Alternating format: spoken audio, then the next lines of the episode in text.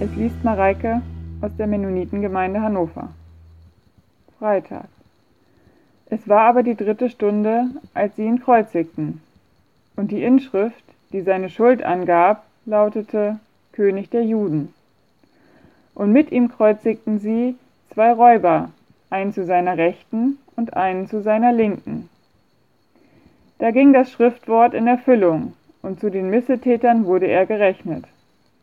Und zur sechsten Stunde kam eine Finsternis über das ganze Land bis zur neunten Stunde. Und in der neunten Stunde schrie Jesus mit lauter Stimme, Eloi, Eloi, lama sabachthani. Das heißt, mein Gott, mein Gott, warum hast du mich verlassen? Und einige von denen, die dabei standen und es hörten, sagten, Hört, er ruft nach Elia.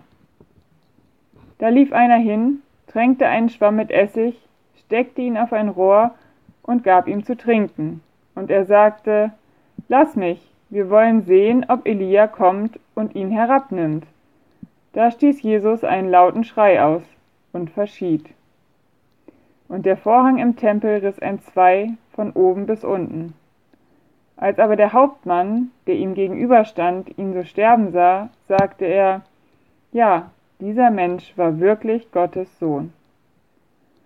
Es waren aber auch Frauen da, die von ferne zuschauten, unter ihnen Maria aus Magdala und Maria, die Mutter des Jakobus, des Kleinen, und des Jose und Salome, die ihm gefolgt waren und ihn unterstützt hatten, als er in Galiläa war, und noch viele andere Frauen, die mit ihm nach Jerusalem hinaufgezogen waren.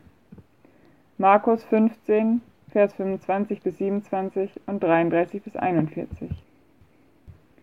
Nicht die zwölf Jünger stehen am Kreuz und erkennen den Sohn Gottes, sondern der römische Hauptmann.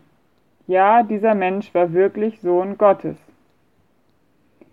Der leidende und sterbende Jesus scheint für die Kerngemeinde eine Überforderung zu sein, während gerade der Soldat, der die gefallenen Mächte, die Ungerechtigkeit und die Unterdrückung des römischen Reiches verkörpert, Gottes Vollmacht anerkennt.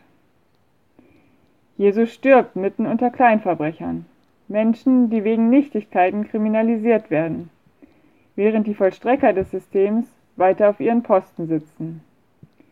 Jesu Tod ruft uns alle heraus zu jenen, die unter die Räder des Systems geraten und skandalisiert die Verkehrung von Recht und Unrecht mit dem Unvorstellbaren, dass wir Gott getötet haben und ihn wieder töten würden.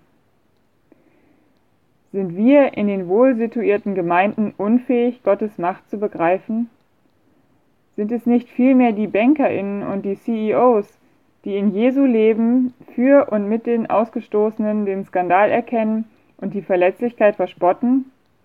Die von vornherein die Bergpredigt und die Sabbatregeln für utopisch verklären? Haben sie ein klareres Bild von Gott und dessen Forderungen und Verheißungen an uns?